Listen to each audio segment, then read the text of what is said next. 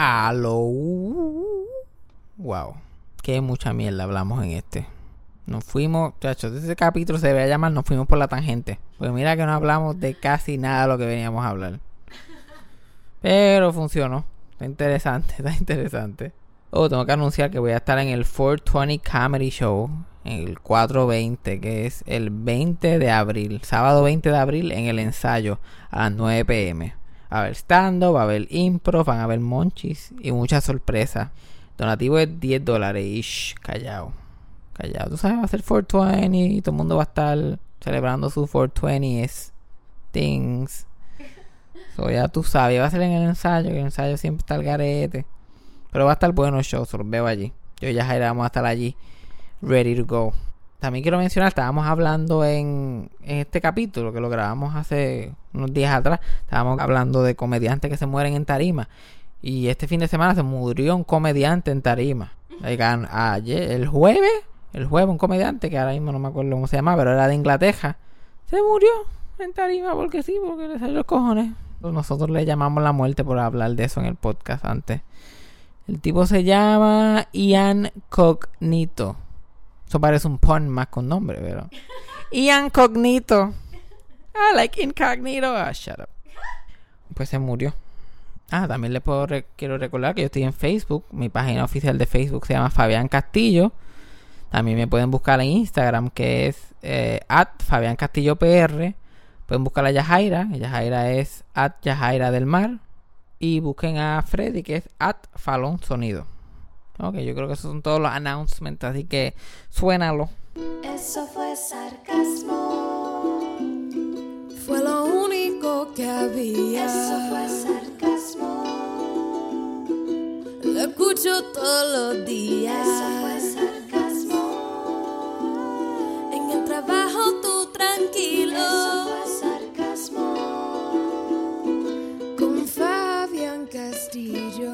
Empezamos a grabar y todo el mundo se antoja hacer ruido, hay que empieza el jebulú. Sí, mira, van a escuchar un fucking gallo cada tres minutos durante todo el podcast. No podemos hacer más nada. Yo le dije a Yajaira para envenenarlo, pero ella no quiere. No, no quiero. No. Nosotros vivimos al lado de una casa abandonada. You know, we're great at real estate. Super cheap rent, ok. y ahora mismo lo estoy mirando por la ventana, like, en la casa abandonada, alguien tiene gallos ahí, alguien empezó a meter gallos. En jaula. Y en jaula, yo pensaba que la pelas de gallo la habían prohibido, pero aparentemente le estaba preparándose para una protesta o algo. No, pero lo que pasa es que no quiero envenenarlo porque si eventualmente necesitamos comer algo, nos quedamos Eh, bien Y pobres. si lo alcamos y lo nos comemos. Exacto, podemos hacer eso, pero envenenarlo no creo que... Es muy cruel. Es muy cruel. Mm. Prefiero matarlo y comérmelo. Es menos cruel. Y ese gallo, tú lo escuchas y le está, pero ahora está like, ¡ay! ¡Somebody! ¡Somebody! Mom. Literal, probablemente lo separan de su familia y él se cree que lo escucha. Like, ¡Alguien! ¡Alguien! Imagina. Esos son gritos de terror todas las mañanas. Te la- canta el gallo, tú levantas y el gallo lo que está diciendo, We're all gonna die. Fucking gallo. Si no podemos hacer más nada por el gallo. Imagínense en qué parte del concepto. E- El ambiance. Ujú. Artista invitado, el gallo. El Tenemos nuestro primer invitado. El gallo. ¿Sabes que había un cantante que se llama El Gallo? No. Sí, había un cantante. No me acuerdo de su nombre, pero era como que fulano de tal, El Gallo. Yo le digo a Yajaira, ¿te acuerdas que había un cantante que se llamaba El Gallo? Y ella mira hacia el lado como si la respuesta va a estar en la pared y dice, no, no, actually. Traté de inventarme algo, pero no. Honestamente no. Yo sabía que I was gonna be called out en cualquier mierda que yo me inventara. So yo dije como que no lo voy a intentar because this is being recorded. Sí, porque ella normalmente llega como sí, el cantante, él era como que blanco, era como trigueñito él. Sí, Sí, yo lo vi una vez, él había cogido sol, pues, pues, era negro. No, espérate.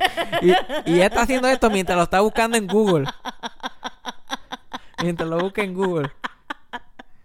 Y él, ajá, sí, ah, que él salió en IMDb. Pues, Decía, había un cantante que se llama El Gallo y yo lo vi en vivo una vez. Y eso fue como que una de mis experiencias, como que la primera vez que yo dije, ya, I wanna be in show business. yo siempre como que lo supe, pero como que ahí yo vi como que como que el corazón de va- valiente que uno tiene que tener para hacer esto, como que de verdad. Va, eso es horrible. Lo unglamorous que es y toda esa pendeja. Me acuerdo que había un show que siempre iba a las, todas las fiestas patronales, principalmente en el área oeste, que se llamaba eh, el show del Loco de los Milagros. El Loco de los Milagros era este fucking viejo, que era productor, que traía muchos músicos viejos a shows. Que era esta música de viejitos, ¿sabes? Las fiestas patronales siempre el domingo era el día de los viejos. Y desde la una de la tarde estaba el show del Loco de los Milagros. Y yo, que a mí me encantaban los viejos, yo iba al show con mi abuela. Y estábamos allí todo el día. Y el Loco de los Milagros era bien gracioso. Y, y su cumpleaños lo celebraban en, todos los años en el Palacio de Recreación y Deportes de Mayagüez. Y hacían el show allí. Y mi abuela y yo íbamos temprano y sentábamos y estaba un tipo que se llamaba Filiberto. Él era el animador. Pues esto era un programa de radio local. El show del Loco de los Milagros. So, ellos lo hacían como que en vivo. Y el Loco de los Milagros era like era un fucking con man, básicamente, porque él producía esos shows para viejo, con música de viejo, y entre medio vendía cuanta mierda existía. Y lo vendía tan bien porque él era tan gracioso. Y los viejos eran tan susceptibles a la mierda que él hablaba. Me acuerdo que él estaba como que ah, esta- empezó a anunciar una taza que le estaba vendiendo en el kiosco. Esta taza es indestructible. Esta taza es la mejor taza que tú vas a conseguir. No hay taza como esta, señores. Y jodiendo con la taza. Y dale con la taza. Y si esta taza te rompe, te devolvemos el dinero. 7.99 esta taza. Y tú vas y la compras. La gente está como que haciendo fila y mirando la tacita así por encima. ¿Qué sé yo qué más? Y Filiberto, pero ahora una prueba. Ahora una prueba para la taza. Y la probamos, que la probamos aquí mismo. La probamos. ¡Plaza! Hace mil cantos la taza. Y él, ah, véndalas a peso. Y la gente empezó a romper el kiosco, a llevárselas a peso. Las tazas siempre eran a peso. Pues cuando mi abuela la compró y yo la toqué, yo dije, esta taza es la taza más mierda. Esta taza no costó 30 chavos. y él hizo todo ese fucking show bien cabrón. Para estar sold out de tazas de a peso. Diablo. Y el tipo era un listo. Smart. yeah. Sí, bien gracioso. Y cabrón, entonces su Dios cumpleaños se lo celebraban todos los años y todos los años le preguntaban ¿cuántos años tú cumples? Y el 79. Tuvo como que 15 años diciendo ¿cuántos años tú cumples? 79, pero 79 cumpliste el año pasado. Oh, God. Se murió el año pasado el cabrón también. ¿Cuántos años tenía? Tacho, él tenía que tener cerca de 100, pero no- yo nunca supe cuál era su edad. Sí, él celebró su cumpleaños en el palacio como 10 años. Y siempre decía que tenía 79. So, vamos a poner que tenía 90 y pico cuando dejó de hacer el show. Y después de eso pasaron como 8 años más. Diablo. 7 o 8 años más. Yo juraba que estaba muerto cuando me enteré. Porque la última vez que hizo el show, este le lo operaron en Estados Unidos y parece que hubo complicaciones. Entonces él estaba como con una silla juega sin hablar. La verdad, como un stroke y qué sé yo. Y él estaba como que sentado así, flaco, irreconocible porque él era un chiste. Y él estaba como sentado en el background y no habló. Y trataron de ponerlo a hablar, como que, ah, mira, el loco está aquí después de su operación, like, ay, hable con el loco. Y el loco, y lo pusieron el micrófono y no se le entendía nada. Y él estaba llorando. Y después, como una hora después, se lo llevaron en la ambulancia. Like, esta fue la última vez que yo lo vi. Oh. Después de eso, cáncer, no, no, hubo, no hubo más show. Él estaba vivo, pero no estaba en condiciones para estar haciendo show. Hicieron dos o tres shows más que él no estaba. Y después, como que se cayó la cosa. Me da tanta pena cuando las personas así tienen su los últimos momentos publicados. Como hay un comediante que se terminó muriendo mientras estaba haciendo stand-up y todo el mundo pensaba que era un chiste. Sí, eso pasó. Yo no sé si te estás refiriendo al que yo conozco, pero hay uno que, Sí. que literalmente se, se cayó y todo el mundo como que ¡ah! empezó a reírse y después. No, no entiendo qué está Y la gente se fue del show. Eventualmente se levantaron y se fueron. Y se enteraron que se había muerto al otro día. Porque lo último que dijo, él estaba haciendo una parodia de Reagan. Estaba hablando del presidente en ese momento y qué sé yo qué más. Y dijo como que I will not lay down on the job. Y pa, y cayó explotado al piso. Vete. Y todo el mundo like, ja, ja, ja, ja. Y ja, clap. Y después como que... Chuck's a little long, if you ask me. Otro comediante se murió en Inglaterra en un variety show. Le estaba haciendo, él hacía como que un magic act o algo así. Le estaba como que hablando y cosas. Y de momento hizo, se tiró para atrás, dejó los ojos y puf, y cayó. Yeah. Y se- te eran vivo el programa. Y el programa se ve like, tú. Te lo puedes buscar en YouTube. Eso sí está en YouTube. A comedian dies on stage. ¿De qué yo estaba hablando originalmente? Ah, del gallo. pues una vez en Las Marías, las fiestas patronales de Las Marías, estábamos viendo al loquito de los milagros y todo y el, y el rumor de entre las viejitas así que estábamos en la tarima como yo, las viejitas que estábamos así cerca de la tarima, como que ahorita viene el gallo. Y, ¡ah! El gallo va a cantar, el gallo. El, el gallo viene por ahí. Mi abuela como, mira, jefe, viene el gallo. Y yo, like, ¡ay, el gallo! ¿Quién carajo el gallo? el gallo. Y el show empieza a, a las 2 de la tarde. Y yo estaba como que el gallo, el gallo. Y Filiberto está como que no te retiren por ahí. Porque él siempre estaba bojacho. Por ahí viene el gallo. Filiberto con el, que tenía un candadito pintado, pintadito de negro. Parecía que se lo pintaba con un bolígrafo. Y el Oh. pelo. Parecía que se explotaba un bolígrafo negro. Pilot en la cabeza. Y yo dije, Porque tú veías hasta las manchas en las orejas. Se los restregaba y... Las manchas negras en las orejas del tinte. Uh, Y como se tiren por ahí viene el gallo. Y todo el mundo como que el gallo, el gallo. Y tocó una orquesta. Y después tocó otra gente. Y después tocó Lili su gran trío. Y después tocó y por ahí para abajo. Ay, Dios mío. Ya Lili iba por aniversario, cantando aniversario por segunda vez y nada. Y yo, ¿dónde está el fucking gallo? Donde tuve una guagua negra de pulse up y se mete. La tarima estaba en la calle y en esa misma calle al frente estaba en un local que hacían fiestas y quinceañeros en las Marías que se llamaba que se llama uso usos múltiples así le Ajá. decían pues ahí era que donde se metían los artistas y lo usaban como de dressing room porque literal salían y se podían trepar a la tarima pero yo veo que un cajo negro entra al parking de usos múltiples y yo like oh shit y se para ahí como que en el portón ¡er! como a las 7 de la noche y el show empezó a las 2 ea. y todo el mundo, ¡El gallo! ¡El gallo! Y la, y la música, y la, la orquesta empieza a tocar, y el cajo está parqueado, y la orquesta empieza a tocar la canción del gallo. Y todo el mundo, ¡ah! ¡Ah! Volviéndose loca, era como los Beatles, pero el gallo. Era allí las viejas, like, ahí perdiendo la mente, cayéndose de sus sillas de playa. Y mientras la orquesta estaba like, tocando, qué sé yo, qué más, el gallo se baja del cajo y empieza a caminar así bien rapidito a la tarima, like, como que de puntilla calladita la música, y se para y agaja el micrófono y se para en la esquinita de la tarima y dice, yo soy el gallo. Y yo tuve, tuve esa caminadita ahí de- del cajo a la tarima. Show business. yo mirando y dije, wow, this is what it's all about, man. Este cabrón no sabía ni en qué pueblo estaba. Probablemente era el quinto show del día. Es lo único que sabía. Se bajaba el cajo, trepaba la tarima y decía, yo soy el mo- y se montó en el carro y se fue. y dice, ¿para dónde vamos ahora? Al Junta. Y él, dale. Llega al Junta. Y, y la música, cuando llega la música está tocando en al Junta. Y él, yo soy el gallo. Si las bandas ya saben, están preparados Sí, para él. Esa es la vida. Esa es la vida que yo quiero vivir. Yo llegué y ya estén tocando mi team song. yo llegué ya el show está a mitad. Llega a hacer Y beat y te va. Y el, ca- y el cabrón cantó tres canciones y se fue. No es exageración. Cantó su, como que su temita del gallo. Después cantó que hiciste abusadores. Después cantó otra más y se fue. ¿Qué hiciste? Ajá. él- ¿Qué hiciste? ¿qué Él es de-? Esa canción la canta mucha gente. eso. Sí, hay muchas interpretaciones. Él ¿qué hiciste? ¿qué hiciste? Ay, Dios mío. Eso no era nada de lo que yo pensaba hablar hoy. Yo vine con. No pensaba hablar de nada de esto hoy. Pero esta viene, empezamos a hablar del gallo. Y terminamos aquí. Ay, Dios mío, ¿cuánto tiempo llevamos, by the way? Llevamos 12 Ah, chacho, ya minutos. estamos casi terminando. ah, puñeta. Pero eso no era lo que yo originalmente hablaba. Yo quería hablar de catfishing. Háblame Ese de era, mi, catfishing. ese era mi tema principal. Yo que iba a contar de yo catfishing a la gente. Eso fue como que mi deporte nacional por, por un par de años. Yeah. Yo me agujía tanto cuando tenía como 18, 19, 20 años que yo catfishaba a la gente. La gente lo que sabe lo que es catfish es como que cuando tú haces como una cuenta falsa en internet ser como que otra persona y le habla a gente. Y hay un show, hay un reality show que se llama Catfish, que es de gente haciendo esa mierda. Pues yo lo hacía y yo, y yo no la, y yo lo hacía simplemente por tener a alguien que textear.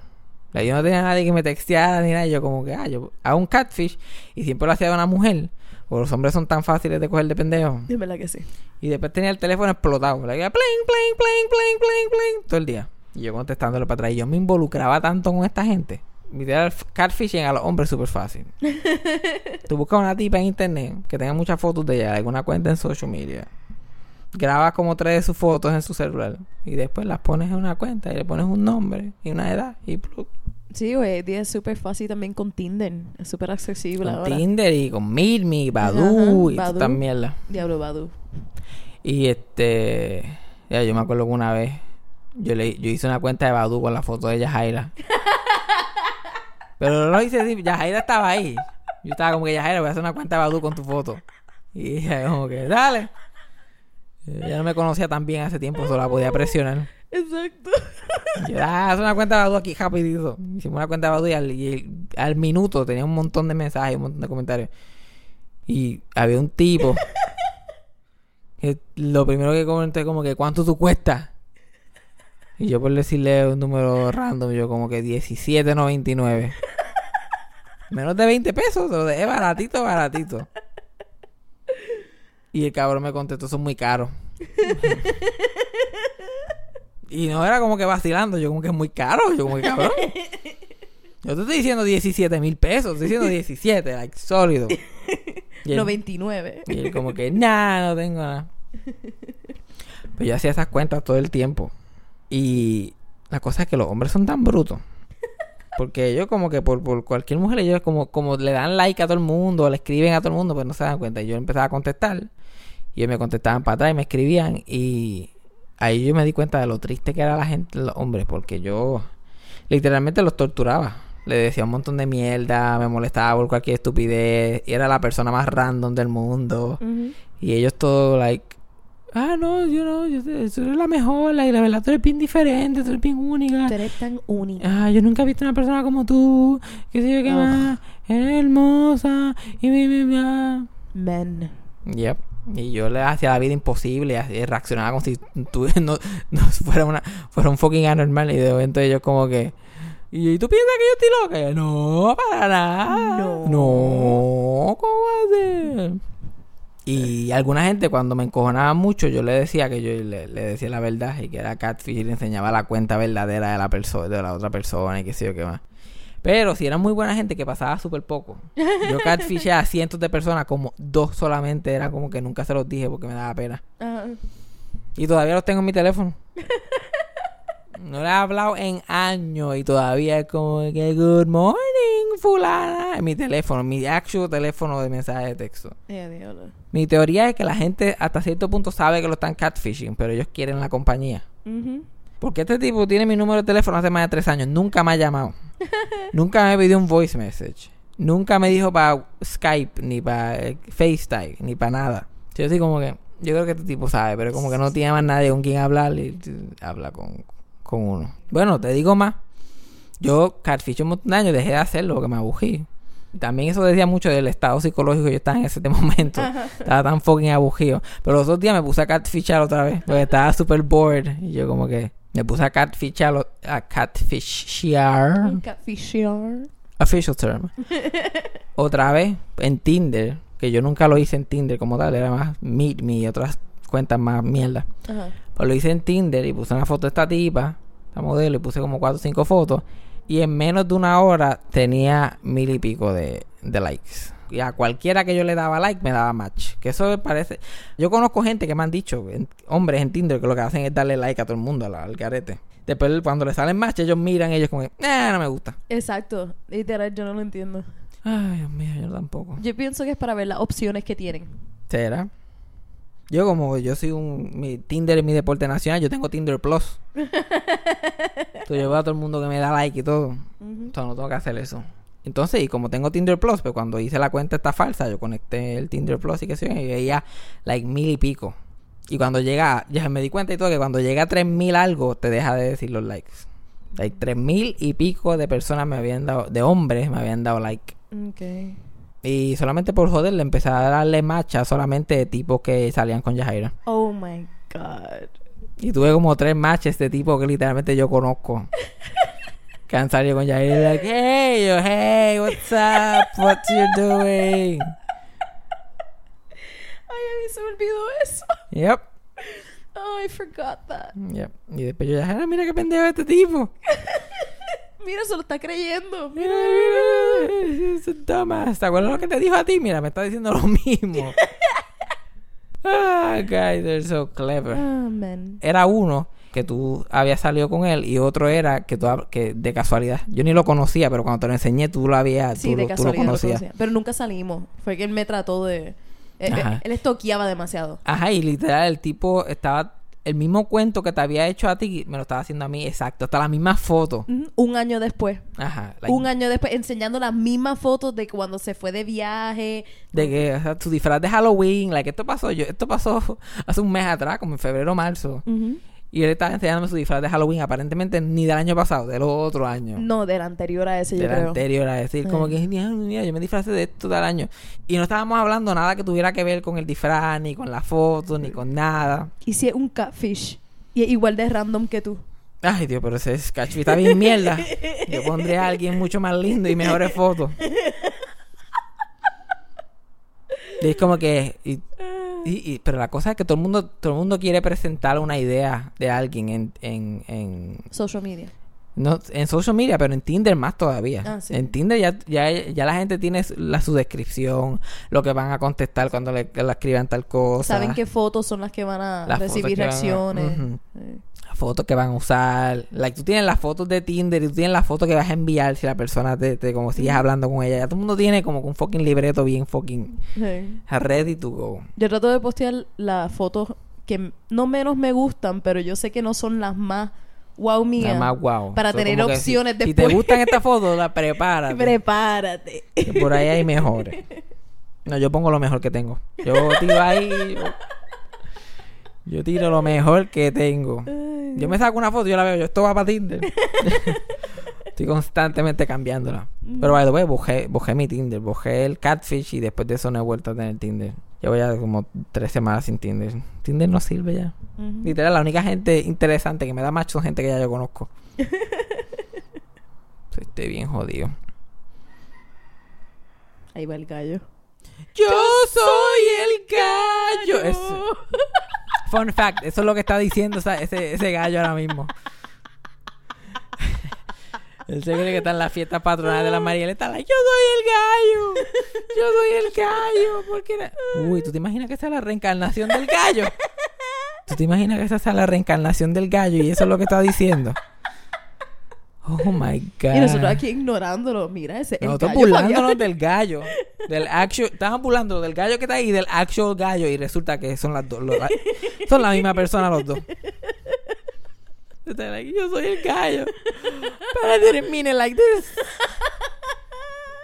Ah, él no dijo eso porque él no sabe inglés. El gallo no sabe inglés. Una vez yo estaba en un quinceañero de la novia de mi mejor amigo. Ujú. Y yo estaba en el carro de la mamá de la novia mía en ese tiempo.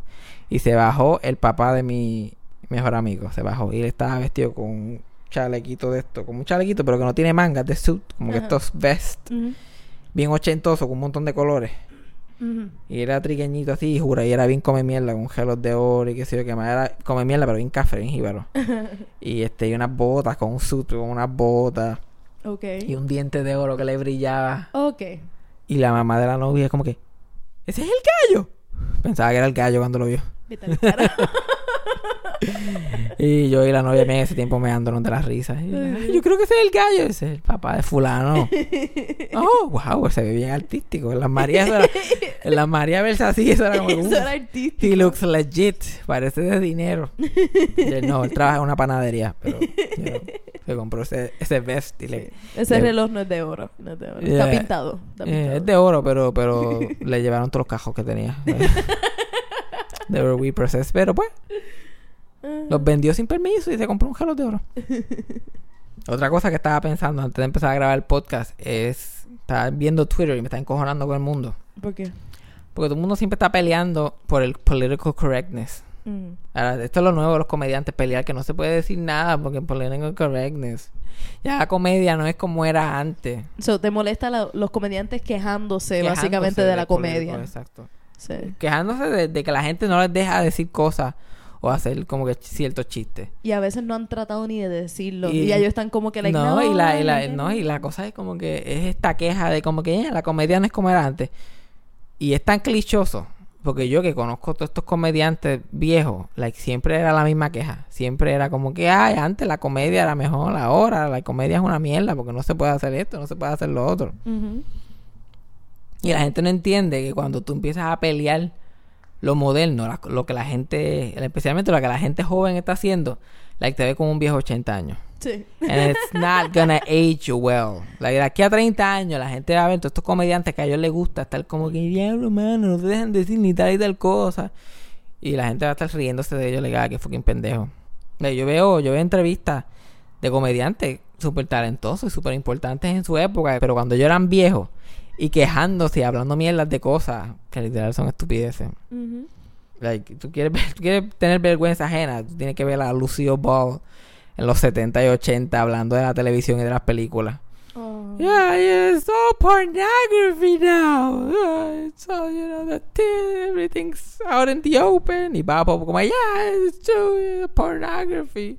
Eh, literal, esto es una línea de uno de los shows de ellos. Oh my like, God. back in my day, you couldn't even say pregnant on TV, era verdad. Ajá. Y eso lo dice este, Lucio Ball. Ella como que, back in my day, you couldn't even say pregnant on TV. Y Bob Hope, like, yeah, now they show you how to get that way. La gente, like, aplaudiendo. Lo que yo no entiendo es que están criticando lo moderno, pero a la vez acaban de decir que antes tenían limitaciones. Como que eso de que no poder decir pregnancy en televisión, that's horrible. Literal. Te- tú te- tenías que decir expecting. I'm expecting. Expecting, or I'm expecting the pitter patter of little feet in my house. Como si eso no fuera, eso no fuera mucho más weird que decir pregnant. Oh, ¿Verdad? Lucy quedó preñada en medio de I Love Lucy. Eso fue un escándalo. Yeah. ¿Cómo podían demostrar? Literal, ella- le- los censors en los 50 no dejaban que las parejas en los, en los sitcoms durmieran en la misma cama.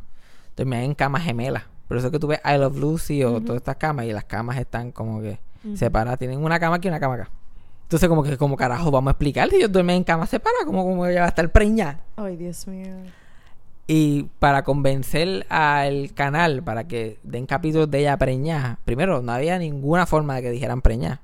Pero había esta duda de, de enseñar la preñada, como que.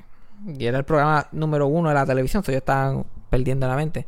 Eh, Desi Arnett tuvo que reunir a un sacerdote, a un rabbi y a como que a un pastor cristiano, reunirlos con el canal y esos tres decir like está bien, like está bien que esté preñada, no hay problema con eso, lo puede hacer, nadie va a protestar y bla bla bla. Ok. Y ahí el canal dijo, pues ok, está bien. Y esos tres personas, tres figuras religiosas, tenían que review todos los capítulos para que no hubiera nada inappropriate. Y literal, el programa era igual, lo único que ella tiene una vajiga, pues estaba preñada. Sí, porque no añade nada de diferencia. Lo mencionan una vez y después no tienen que volver a mencionar. Ya está. Ajá. Pero ellos hicieron muchos capítulos que tenían que ver con ella preñada, pero literal. Ay, todo el mundo bueno. sabía que estaba preñada, no tenían que decir la palabra. Yeah. Expecting. Y, y decía Arnett con su acento cubano, expecting. Lucy expecting now. Lucy Spetting now. la gente peleando del political correctness es la misma mierda que hace todo comediante y toda figura cuando se pone vieja. Ujú. Excepto que lo están haciendo ahora desde los 30. Like, exacto. Y Jerry Seinfeld, era un comediante tan moderno hace 20, 30 años atrás, y lo que él estaba haciendo era tan diferente, y ahora él está como que, ah, you can't even say gay anymore.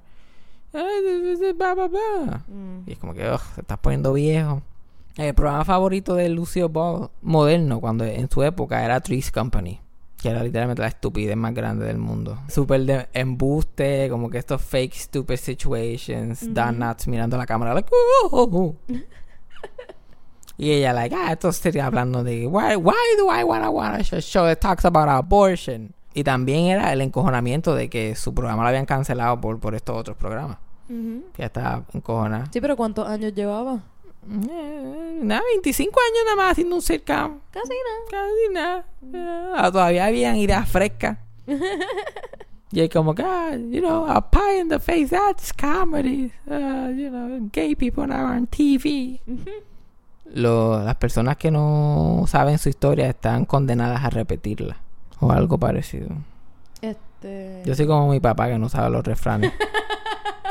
mi papá veía mucho Chespirito cuando era chiquito y lo- el- el- uno de los chistes de Chespirito, running gags, era que los- ninguno de los personajes sabían refranes. Entonces mi papá se lo aprendió a GB. Entonces, mi papá se convirtió en un personaje de Chespirito. Chespirito decía cosas como que camarón que se duerme... ¿Cómo es? ¿Cómo es? Camarón que se duerme se lo lleva a la corriente, es la, es la la de corriente, original. sí. Pues Chespirito decía, y mi papá dice como que camarón que se duerme no se le mira el colmillo. Yo, ¿what? Y mi papá una frase que le gusta decir, que siempre, especialmente cuando era adolescente, yo la encontraba tan extraña.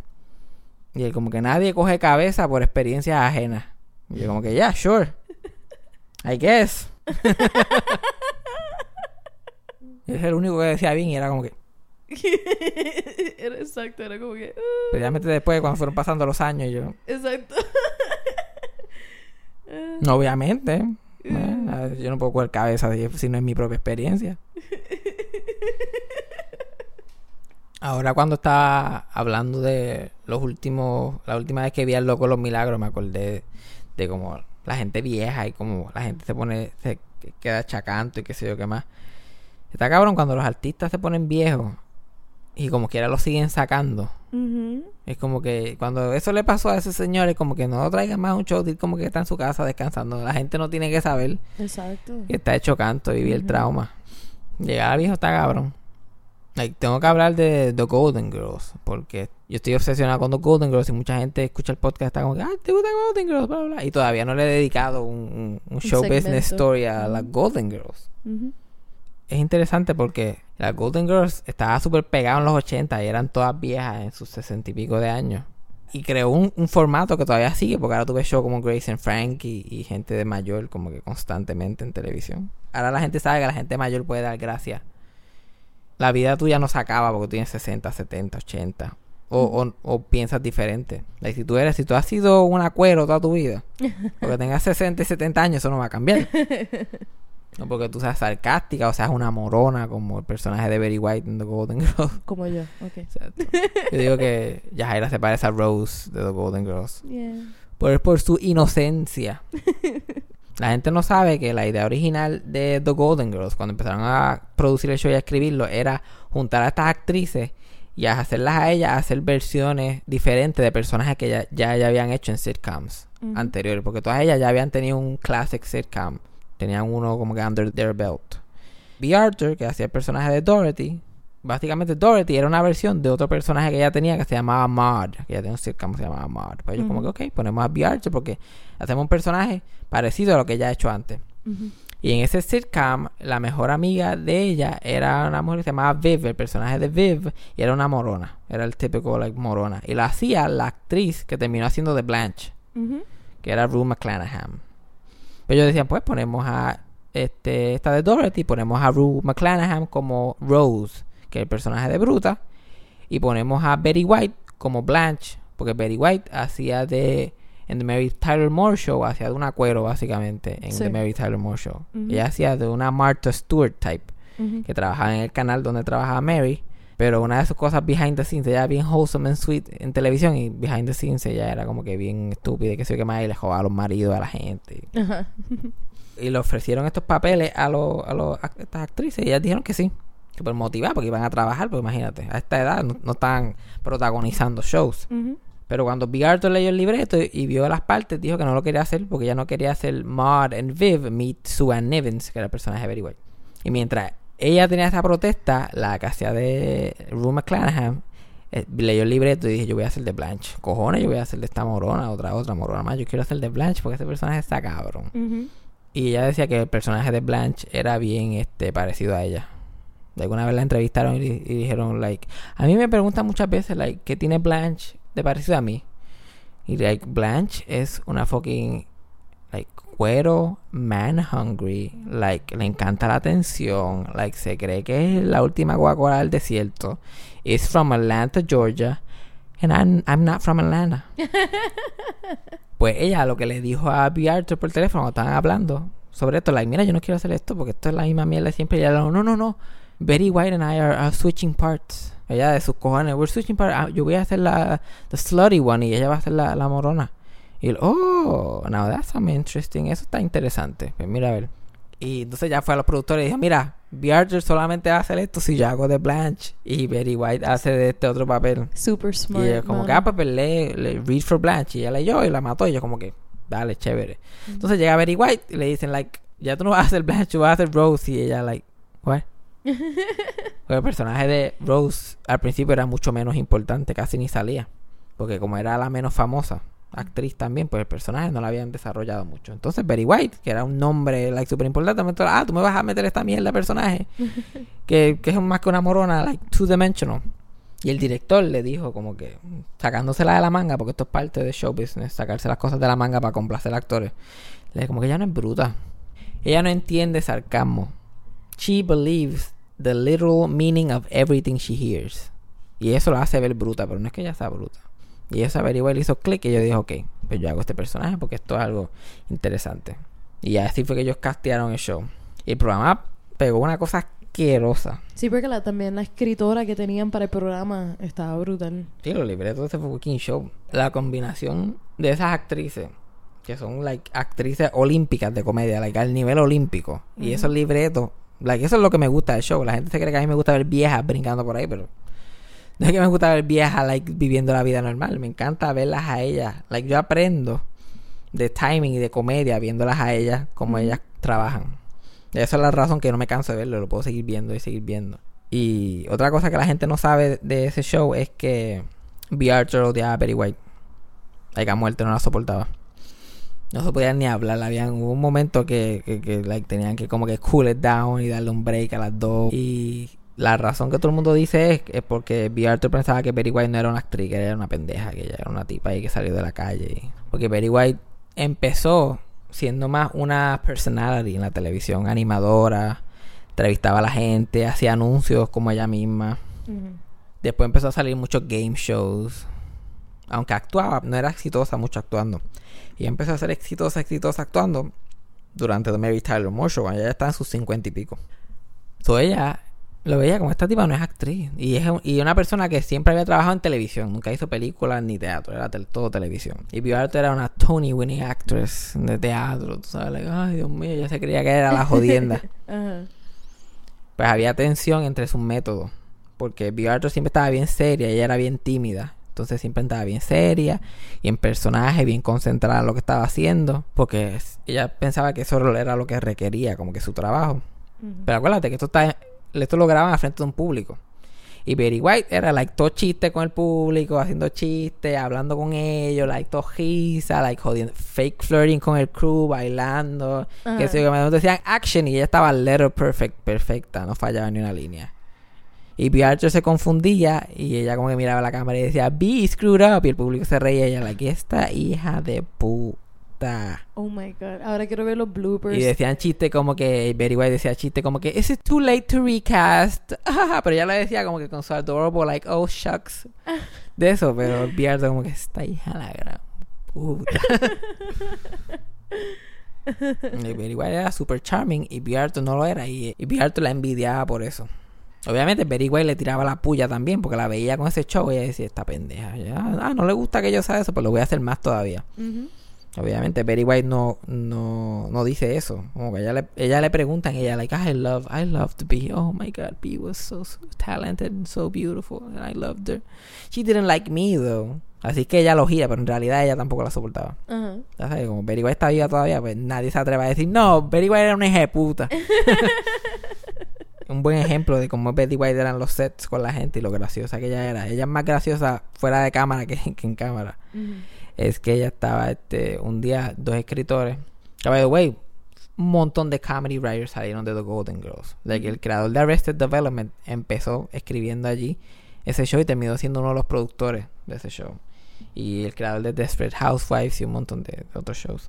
Pues están estos dos escritores y su primer día en el trabajo o su primera semana ellos todavía están como que fresh y ellos están en el craft service table que es donde tienen comida y qué sé yo qué más, ellos están jugando y jodiendo y, como que jugando de mano, como que se, se confían mucho y qué sé yo qué más. Y uno de ellos coge un canto de bologna que está en el set y se lo tira al, mu- al muchacho en la cara. Y él se esquiva y le mete a White en la cara, ¡pla! Y White está parada como que a tres pies de ellos y le mete a White en la cara, ¡pla! Sólido. Y ellos como que, ¡ah, aquí se jodió esto! y se le quedó pegado a White. Y Betty White se la arrancó bien seria y le dijo, You know I'm a star. I'm a goddamn star. Y tiró el canto de Bologna al piso y se fue. Cojona. Y yo, like, "Ah, what?" Eh, Y a punto de llorar. Y cuando miran, ella está meando la risa en la esquina. Chacho, pero si lo hubieran hecho eso a B. Arthur, Diablo. En tejado estuvieran Ujú. dead. Pues a mí me ha encantado ese show desde que tengo 10 años. Lo veo casi todos los días desde que tengo 10 años. ¿Tú sabes lo que es eso? Ya yo me lo sé todos los capítulos de memoria. Y yo tuve que vivir la muerte de la mayoría de ellas. Like, cuando yo empecé a hacer show, todas estaban vivas todavía. Y la primera que se murió fue la casa de la mamá de Dorothy. La de Sofía, que era Estelle Getty. Que irónicamente murió a la e- más o menos la edad que se supone que tuviera su personaje. 84, 83.